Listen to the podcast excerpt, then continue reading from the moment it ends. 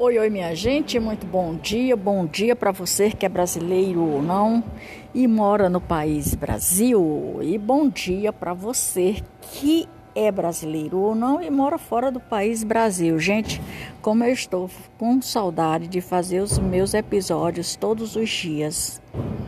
Mas estou aqui de novo para lançar o próximo episódio no ar agora.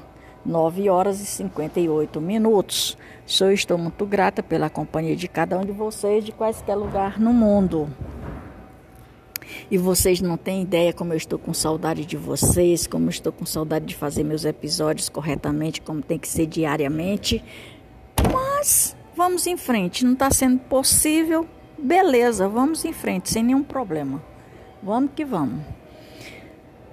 Vou dar continuidade à história do eleitorado, que com 25,76%, no caso da forma de governo, a vitória da República foi acachapante, recebeu 44,2 milhões de votos mas os monarquistas não fizeram feio. Obtiveram o apoio de 6,8 milhões de brasileiros. A ideia de trazer de novo a família Orleones e Bragança, com representantes da monarquia, partiu do deputado federal Antônio Henrique Bittencourt da Cunha Bueno. Essa ideia veio junto com ele a política de todos os demais. Seu argumento era de que, na época de Dom Pedro II, o Brasil vivera o período de maior estabilidade da sua história. Vou abrir aqui um parênteses e já fazer um comentário a respeito desses dois tópicos.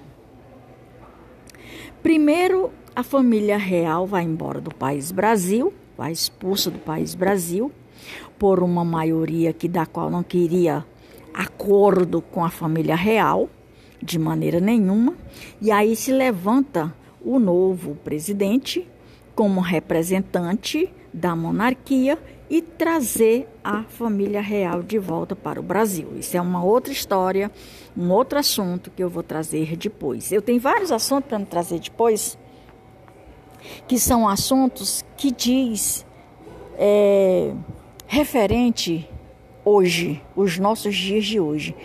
Como esse daqui, seu argumento era que, na época de Dom Pedro II, o Brasil vivera o período de maior estabilidade da sua história. Veja bem, hoje nós temos dois episódios com efeitos quase que do mesmo tópico, com efeito quase que do mesmo jeito.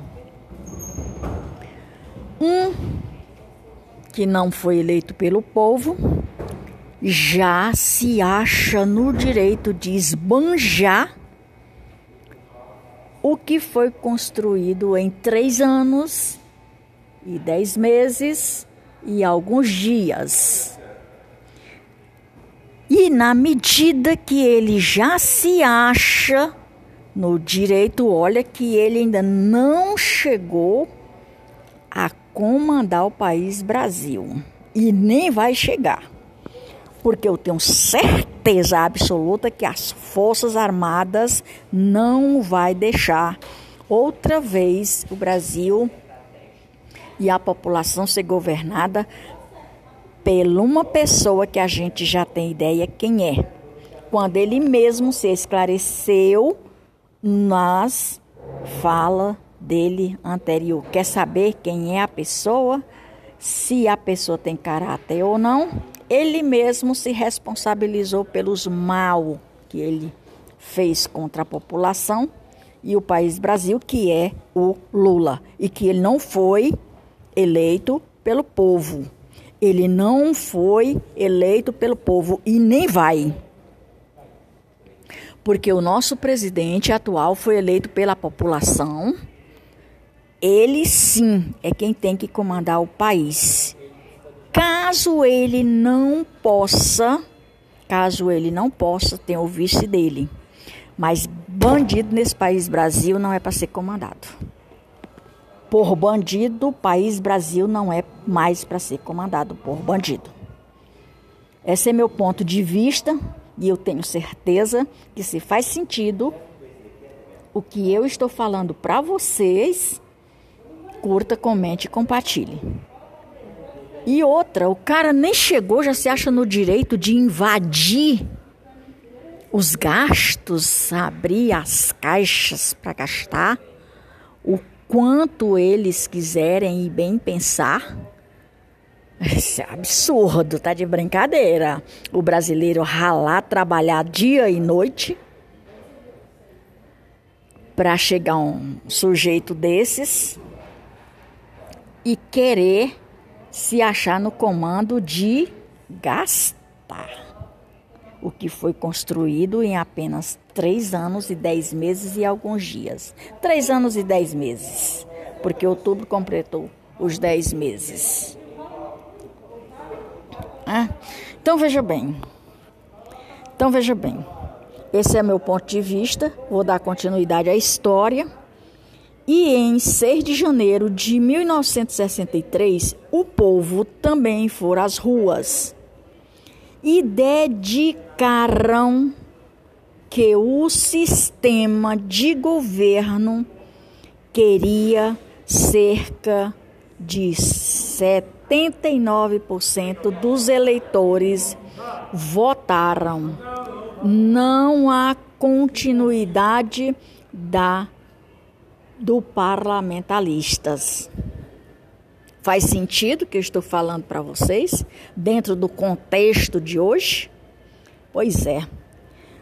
O país retomava a tradição do presidencialismo. Presidencialismo não é comunismo. Dois anos antes da adoção do sistema, olha o sistema aqui, hein, minha gente? da adoção do sistema parlamentarista com Tranquedo Neves como premier foi o acordo político encontrado para garantir a posse na presidência da República de João Goulart vice de Jane Quadros, que havia renunciado. Aí o governo no Rio de Janeiro, o ato da frente parlamentarista reúne simpatizantes durante a campanha plebiscito de 1993, Cláudio Rose, em 3 de 4 de 1993, e Ângela.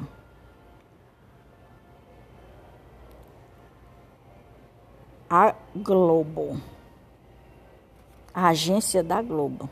Ângela não, agência da Globo. Pois é, minha gente, esse é meu podcast de hoje, podcast de número 58. Termina a história desses governos até aqui, que com plebiscito aconteceu a mudança.